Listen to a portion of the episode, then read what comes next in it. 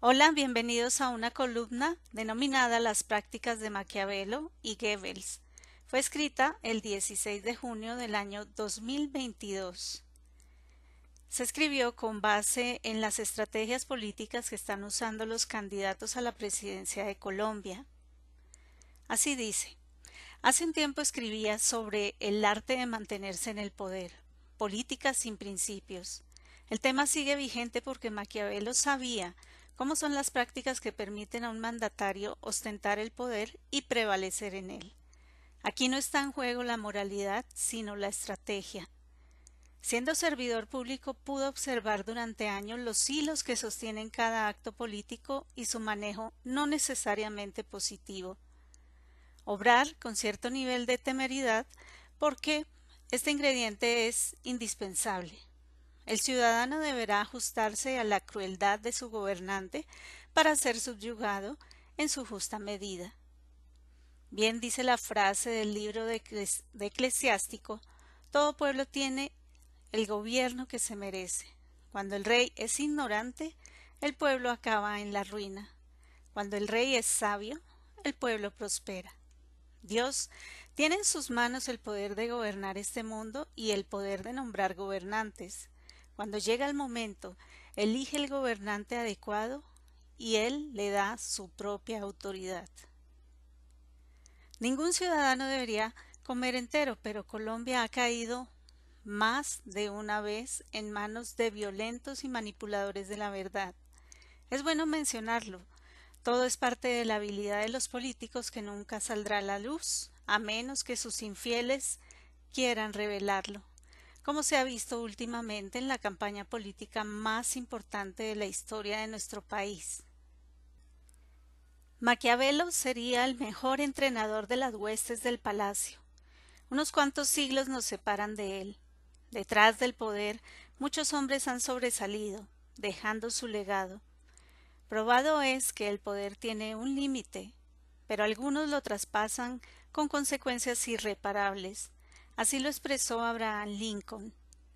Casi todos podemos soportar la adversidad, pero si quieres probar el carácter de un hombre, dadle poder.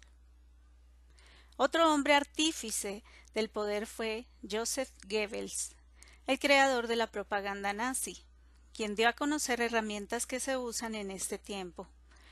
Un hombre que manipuló y provocó un gran ascenso al poder a Adolfo Hitler, todo un aparato estatal de lo que llamaríamos en este instante fake news, noticias falsas. Claro, en Colombia ya tenemos medios de comunicación que fácilmente pueden generar miles de mentiras, mentir sin contexto, para tener un efecto mediático y, por qué no, usar los principios de dos hombres que conocían bien cómo llegar al poder. El deleite del político tradicional colombiano. Para ellos la palabra mentir ha salido de su vocabulario. Entre más se pueda repetir una mentira al estilo Goebbels, podrá hacer que muchos la crean. ¿Cómo podrá el pueblo colombiano olvidar su historia, olvidar los engaños, los sobornos, las mentiras y cuánta manipulación para llegar a la casa de Nariño?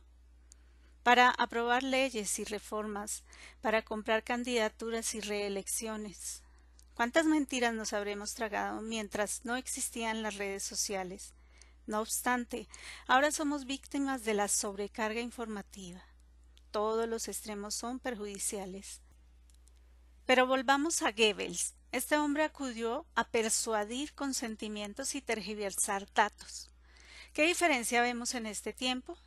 Ahora que ya estamos en la recta final de la campaña presidencial, solo vemos videos muy cortos fuera de contexto burlas e infamias diariamente.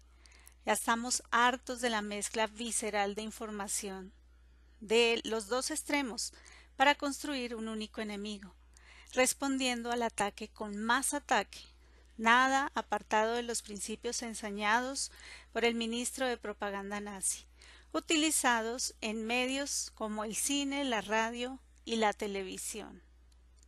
Nada más efectivo que individualizar al adversario, cargarle sus propios errores o defectos, responder al ataque con más ataques. Si no puedes negar las malas noticias, inventa otras que las distraigan. Cuanto más grande sea la masa a convencer, más pequeño será el esfuerzo. La masa, con una comprensión limitada y con una gran capacidad para olvidar. Repetir y repetir las ideas sin dudas, mentir sin argumentos a través de informaciones fragmentarias, por medios de comunicación afines, con perjuicios tradicionales y así llegar a convencer creando unanimidad. Todos ellos medios para influir en la opinión pública, mediante la propaganda de forma eficaz con técnicas novedosas, para ganar adeptos, avanzando y persiguiendo a los opositores. Ninguna de estas técnicas ha desaparecido, siguen vigentes.